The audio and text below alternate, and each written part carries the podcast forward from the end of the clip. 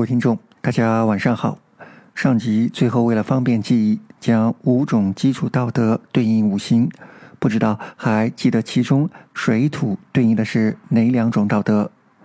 水对应的是智慧，而土对应的是信任。所谓一方水土养一方人。曾经有人提出，相对于美国、日本等国家，为什么我们无法创立世界级的大企业、大品牌？可能我们真的就要从这句话上来寻找答案了。什么让我们与其他国家的人不一样？是我们的文化。当然，不是中国人不够聪明、不够努力，而是我们文化中与道德相关的部分影响了我们创建大企业。就如没有打好地基就建不起高楼一样。一个企业是人的集合，是道德共同体的集合。有些道德习俗使人们可以结成更大的社会组织，而有些道德习俗则使人们如同散沙一般无法凝聚。正如粘土在建筑中的作用起到了凝结的作用，与土相对应的基础道德信任，正是建立大型社会组织的粘合剂。有些人用双面胶，而有些人用便利贴的胶水，自然搭建出不同强度的建筑。下面我们就来考察一下这一方水土与经济繁荣的关系。经济行为是社会生活中至关重要的一环，它由各种习俗、规则、道德义务以及其他各种习惯连缀在一起，塑造着社会。那么，信任又是如何在经济活动中产生好的影响呢？我们先来看几个例子。在二十世纪七十年代初的石油危机中。两大汽车生产厂家马自达和戴姆勒奔驰双双受到销售业绩下滑的重创，濒临破产。而这两家公司也都有他们长期合作的公司组成的联合机构所拯救。这样的联合机构均有大银行牵头，住友信托拯救了马自达，德意志银行拯救了奔驰。协助方都选择牺牲短期盈利而拯救企业。德国的案例中，协助方意在阻止阿拉伯投资人对于奔驰的收购。一九八三年至一九八四年的不景气席卷了美国，受到重创的企业包括纽科钢铁公司。当时公司刚刚引进新兴的德国连续锻造技术，锻造厂雇佣的工人没有加入工会，大多农民出身。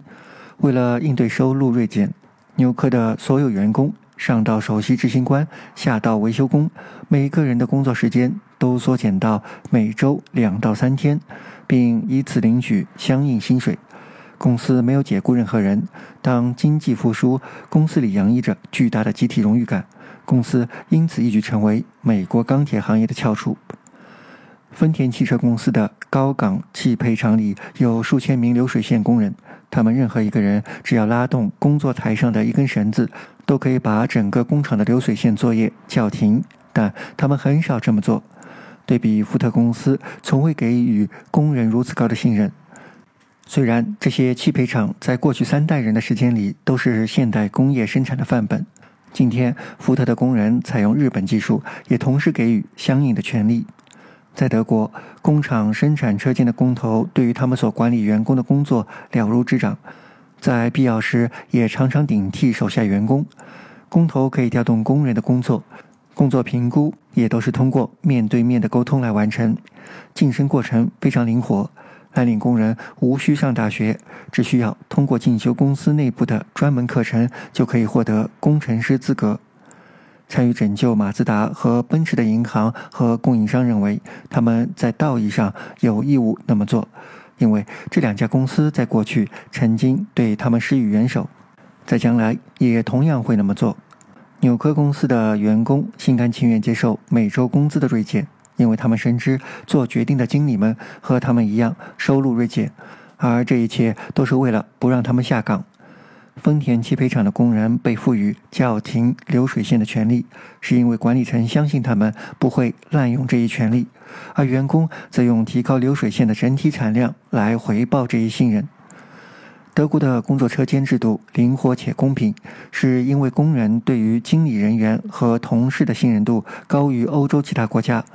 每一案例中的共同体都是文化共同体，它们并非基于剥削性质的规则条例之上，而是基于每一个共同体成员内心的道德习惯和道义回报。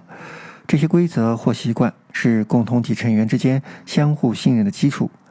人们之所以决定支持共同体，往往不是以经济私利为出发点。纽科的管理层本可以一边给高管发奖金，一边辞退工人。况且，许多美国公司当时就是这么做的。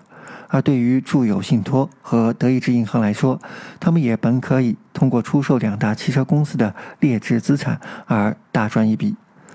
对比而言，信任的匮乏则让经济徘徊不前，还会引发其他社会问题。我们再来看几个例子：二十世纪五十年代，在意大利南部的一个小镇，爱德华·班菲尔德发现。富有的公民不愿意共同出钱捐助学校或者医院，虽然一方面人们急需教育和医疗，而另一方面资本和人工也并不匮乏。富人认为这些建设工程都该是政府的分内事。法国商店的工头和下属工人之间的关系受巴黎某个部门所颁发的条例严格规范。这个规则的制定是因为法国人信不过自己上级能公正地评估他们的工作成绩。正规条例使得工头无权调动工人工作，进而阻碍了工厂的团结，也使得引进例如日式精益生产这样的创新技术无比困难。美国腹地城市的小商行很少为非裔美国人所经营，他们往往是其他少数族裔的天下。二十世纪早期是犹太人，而如今是韩国人。这一现象背后的一个原因是在社会底层的非裔美国人当中缺乏坚固的共同体和相互信任。韩国商行多是围绕着稳定的家族组织构建，并且受益于更广大的族裔共同体内部的信贷合会，而同城市的非裔美国家族之间联系松散，信贷合会几乎不存在。以上三个例子说明，倘若没有共同体的习性，人们便无法利用唾手可得的经济机会。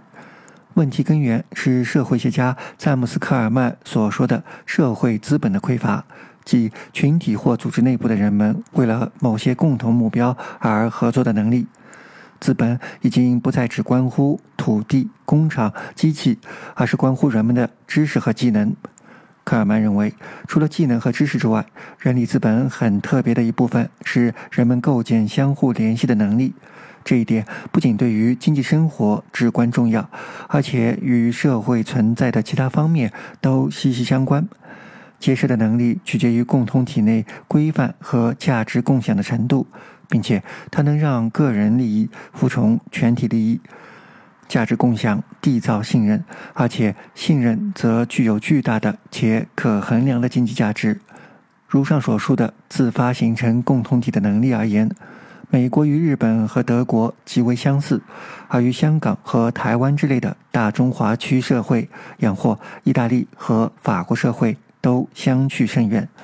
美国和日本及德国一样，社会内部长期以来一直有着高度的信任和团体倾向。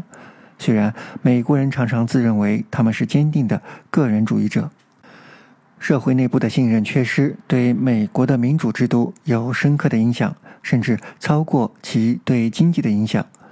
美国社会给警力部门开出的薪资已然超过任何一个工业化国家，超过百分之一的人口被关押在监狱中。对比日本和欧洲，美国所支付的律师费用也高得惊人。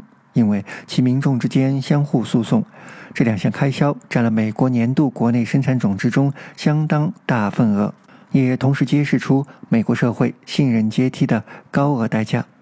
美国不仅在大肆消耗物质资本，也在吃空社会资本。虽然信任对经济有着重要的影响作用，但是这并未引起经济学家的重视。新古典主义经济学派的理论揭示了关于金钱和市场的重要真相，因为其以理性、自私的人类行为作为理论基础。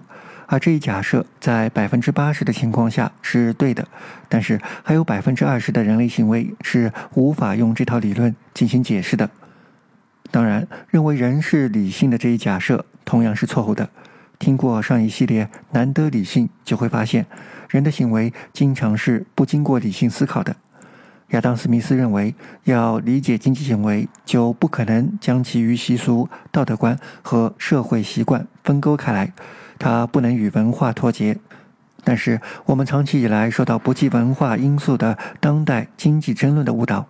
例如，在关于亚洲经济高速发展的争论中，自由市场派和新古典主义流派认为，亚洲的特别之处并不在文化，而是亚洲这些企图追赶欧美的后发国家选择了另外一套经济制度。这一论点忽视了创建某些体制并使之高效运转的能力，归根结底是与文化相挂钩的。新重商主义派认为。引导日本战后经济高速发展的力量不是市场，而是日本政府的通产省。美国会在与日本和其他亚洲国家的经济竞争中落后，因为自由市场主义的倾向使得历届美国政府放任本国重要的产业屈服于外国竞争者。他们认为应该在美国政府内部组建像通产省这样的机构。来补贴、协调或推动美国高科技产业的竞争力，并建议贸易商采取更加强硬的政策，以保护受到国外竞争者威胁的美国产业。辩论一直围绕两个问题：即产业政策是不是亚洲经济高度发展的动力，以及政府是否比市场更能主导经济发展。新重商派忽略了文化在产业政策中的角色。技术官僚是引导亚洲腾飞的原因。各国在制定和执行产业政策时，也必然有着国家能力上的巨大差异。这些差异既是文化影响的结果，也受各国政治体制的本质和历史发展进程的制约。文化上的不同也有可能影响到一个产业政策的成败。对于权威的服从态度，使国家得以执行产业政策。而这一现象在世界其他地方是不太可能出现的。例如，国家支持朝阳产业还是夕阳产业这一问题，理论上可能的情况是，非技术前沿国家的技术官僚在理论上选择产业或部门的升级，但是政治因素往往会加以阻挠，使政策朝相反的方向发展。朝阳企业没有利益集团支持，而夕阳产业通常是大雇主有政治靠山。许多亚洲政府所执行的产业政策有一个显著的特点：他们通常可以让雇员庞大的过时产业有序的解体。比如，在日本，纺织业的雇员总数从二十世纪六十年代初的一百二十万下降到一九八一年的六十五点五万人，而煤炭业的雇员总数从一九五零年的四十点七万人到一九八零年的三点一万人。航运业在二十世纪七十年代也遭遇了类似的大裁员。在以上每个案例中，政府干预的目的不是要增加这些行业的就业，而是为了加速他们的消亡。台湾当局和韩国政府也同样对各自的劳动密集产业进行过类似的大裁员。对比而言，在欧洲和拉丁美洲，政府绝无可能突破政治主力以实现夕阳产业的解体。欧洲各国政府无法加速这些产业的衰败，于是转而将例如煤炭、钢铁和汽车等下滑产业国有化，幻想用国家补贴能够提高这些产业的国际竞争力。美国也不例外，国会鉴于利益集团的压力，十有八九会声明鞋业和纺织业，而非航空和半导体是关乎国家战略的，因而值得政府补贴。我们来看《人造恐慌》一书中关于欧盟出于政治原因而禁止转基因的解释。欧盟二十八个成员国对待转基因的态度十分固定，有十到十二个国家总是投反对票。比如意大利、奥地利和一些东欧国家，六个国家持中立态度，七个国家则持支持态度，包括西班牙、荷兰、英国和大部分北欧国家。比利时根特大学教授范德米尔博士说：“一个国家到底持何种态度，背后的原因相当复杂。比如，奥地利有很强的有机农业传统，希望维持自己在这个领域的强势地位。”欧盟的转基因政策看似中立，实则偏向于反转派。比如，任何成员国都不能违反欧盟的决议，单方面种植转基因。罗马尼亚在加入欧盟之前一直在种植转基因大豆。2007年，为了加入欧盟，不得不停止种植。几乎所有的欧洲政治决议都可以从欧盟特有的政治构架上找到原因。转基因就是一个非常典型的案例。欧盟谈判代表们依据的都是由同样的一份由 EFSA 撰写的评估报告，但却从中得出了完全相反的意见，说明欧盟在这个问题上一点也不尊重科学，而是被各自的政治立场绑架了。政治家大多是通过投票上台的，必须替选民说话，维护选民的利益。有很大比例的欧洲人不喜欢转基因。这就是欧盟政治家反对转基因的根本原因。再来看看反对转基因最为强烈的法国。2001年到2004年这四年间，法国玉米种植协会、法国应用农学研究所以及其他一些法国科研机构，在生物技术作物评估计划这一项目的支持下，在法国做了大量田间实验，证明转基因玉米非常安全。法国政府找不出理由，只好在2004年底解除了在法国种植转基因玉米的禁令。但是，由于法国民众的普遍反对，导致法国种植的转基因玉米只能卖到邻国西班牙。2006年首次放开种植后，法国农民只种了5000公顷，可以减少0.5吨的虫害损失，为农民增加100欧元的经济收入。于是，第二年种植面积就增加到了二点二万公顷。没有想到，二零零七年底，法国政府又下了一道命令，再次禁止在法国种植转基因玉米。法国政府无法提供科学理由，于是法国玉米种植协会两次向欧盟相关执法机构投诉，两次都获胜。但是法国政府依然一意孤行，不肯撤销禁令。而这禁令是萨科齐为了保住法国核电和环保组织达成的一个秘密交易。昆茨博士解释说，核电是法国经济的支柱，萨科齐绝对不敢得罪，只好牺牲转基因，以换来法国环保组织对核电的宽容。坊间对这个秘密协议一直有传闻，但没有证据。维基解密公布了会议纪要，但是还是有人不愿意相信。二零一三年六月二十五日出版的《回声报》刊登了弗朗索瓦·费永接受记者采访时提供的证词，终于证实了这件事。费勇是萨科齐政府的总理，亲自参加了那个秘密会议。法国的转基因产业就这样被其他利益集团所谋杀了。最近朋友圈有一篇文章：日本帅和尚偷寺庙零食四年，竟碾压大牌设计师，夺得亚洲设计最高荣誉。报道称。奈良安养寺庙主持松岛静郎的获奖作品是一个寺庙临时俱乐部的组织。从2014年到今年十月，他帮助了十万贫困儿童。全日本975个寺庙参与其中，392个团体参与支持。每个月有9000人受到帮助。而这一切的开始源自松岛看到的一则新闻：大阪的一对母女尸体被发现在出租屋里。家中空无一物，冰箱里一点食物都没有，桌上留着一张纸条：“对不起，我连一顿饱饭都不能给你。”这也许是大多数人无法想象的。在当今社会，作为发达国家的日本，竟然还有人被活活饿死。在日本，贫困儿童高达百分之十三点九，将近两百八十万儿童处于贫困中。而松岛发现，寺庙中很多食物没有人吃，等到坏了就被扔掉。于是他发起了寺庙零食俱乐部项目，把寺庙中的零食和水果整理起来寄给孩子们。这就是松岛的故事，是不是很难想象日本竟然还有人饿死？那么我们中国究竟有多少人、多少孩子还在忍受着饥饿呢？住在城市里的人，上着网，吃着零食，收听着节目的各位听众，有多少人知道中国有多少人连饭都吃不饱？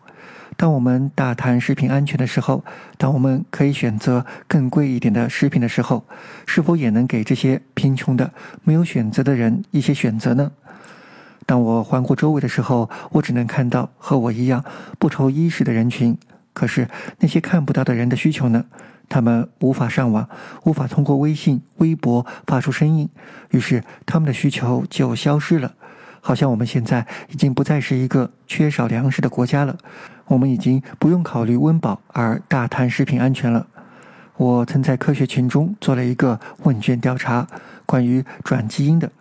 关于是否支持转基因，五十票中有三十一票支持，占百分之六十二；而关于是否反对转基因，占了多数的。五十票中三十八票同意反转的占多数，占百分之七十六。所以说，世人都想环保好，科技进步受不了。而中国的另一个指导政策，大力发展中医，又为西洋产业阻挠朝阳产业提供了一个很好的案例。今天我又重看了一遍《我不是药神》，当看到病人们去医药公司抗议药价太贵时，不得不想到：难道不是我们自己不能研发有效的药物导致这一现象吗？我们研发的钱去了哪里呢？在知乎曾经有个帖子问道：“电影《我不是药神》中究竟谁有罪？”我觉得这部片子是在拷问中国的整个制药行业。只要没有看到，就当不存在。今天那么多人支持中医、中药，可是真正能救人命的药物，却没有人去投入、去研发。就如上面的故事一样，我们只关心自己的过敏、咳嗽、感冒被中医治好了，所以中医还是有效的，还是值得投入的，完全不顾那么多重症病人要靠昂贵的进口药来维持生命。请问，中医能找到格列宁的替代药吗？我们来听一下陈勇最后在法庭上是如何说的：“我犯了法，该怎么判我都没话讲。但是看着这些病人，我心里难过。他们吃不起进口的天价药，他们就只能等死，甚至是自杀。不过我相信今后会越来越好的，希望这一天能早一点到吧。我和陈勇也相信今后会越来越好。不知道各位是否有信心呢？”今天又说多了，不过都是值得我们深思的，不是吗？为什么西洋产业获得支持，而朝阳产业无法发展？接下来，政府部门的重要性因为文化的不同而相去甚远。在中国和意大利这样的家族式社会，国家干涉或许是建设大型产业的唯一途径。而如果一个国家想要在国际竞争中崭露头角，国家干涉就尤为重要。对比像日本和德国这样有高度信任和社会资本的社会，能够在没有国家支持的情况下创建大型机构，经济学家在计算的时候，不仅要考虑传统意义的资本和资源，还要考虑社会资本的相对储备。至于是否需要国家介入，往往取决于母体社会的文化和结构。新古典主义经济学的厉害在于其理性假设模式在大多数时候是正确的。谋求私利的理性算计是超越文化界限的。每一个经济学新生都会读到这样的研究：当小麦的价格高于玉米价格时，农民就会从种植玉米转向种植小麦，无论他们是生活在中国、法国、印度或伊朗。但是在很多时候，人们追求目标而非功利，他们会冲进着火的房子营救他人，暂时撒场养活。放弃令人垂涎的职位，到大山深处去与自然亲密交流。人们并不仅仅根据他们的钱袋投票，他们知道哪些事情是正义的，哪些是非正义的，并因此做出重要决定。倘若仅仅是经济原因的话，就不会有那么多的战争。不幸的是，这些战争往往涉及许多与公理无关的目标，例如承认、宗教、正义、特权和荣耀。人类并不是理性的，要在人生的每一个场合都做出理性决定，这本身就是不理性的。人的一生就会消耗在决定一些鸡毛蒜皮的小事上。虽然习惯可能在经济层面上是理性的，或者有理性的缘起，但是很多习惯并非如此，甚至在不适应的情况下依然故我。中国人、韩国人和意大利人重视家庭。日本人对领养非亲属的态度，法国人不愿意构建面对面交流的关系，德国人对于训练的重视，美国人社交生活的中派品行，这一切都不是来源于理性计算，而是继承的道德习惯。最后，人的行事准则是否更倾向于作为功利最大化的个体，胜过作为更大的社会群体一员？我想，新古典经济学家只是因为手中有了锤子，于是看什么都像钉子。就如我们有了五行理论，于是看什么都要套用五行理论。这不是理性思考的结果，仅仅是我们先有五行理论，而不是四元素理论。就如筷子一样。最后总结一下今天的内容：信任与经济的关系。一、信任对经济有良性作用；二、信任缺乏则对经济有负面作用；三、信任缺失对制度的影响。经济学理论对文化的忽视：一、文化对产业政策的影响；二、文化对政府部门的影响；三、经济学家说对了大部分。如果各位听众觉得本节目内容不错，请点赞评论。如果各位听众觉得本节目内容也会对您的朋友有所帮助和提升，请积极转发推荐。如果各位听众愿意更多的支持本电台的持续发展，欢迎关注微信公众号“建新不艰辛”，同时积极参与本电台的调研投票活动。最后，感谢各位的收听，各位听众晚安。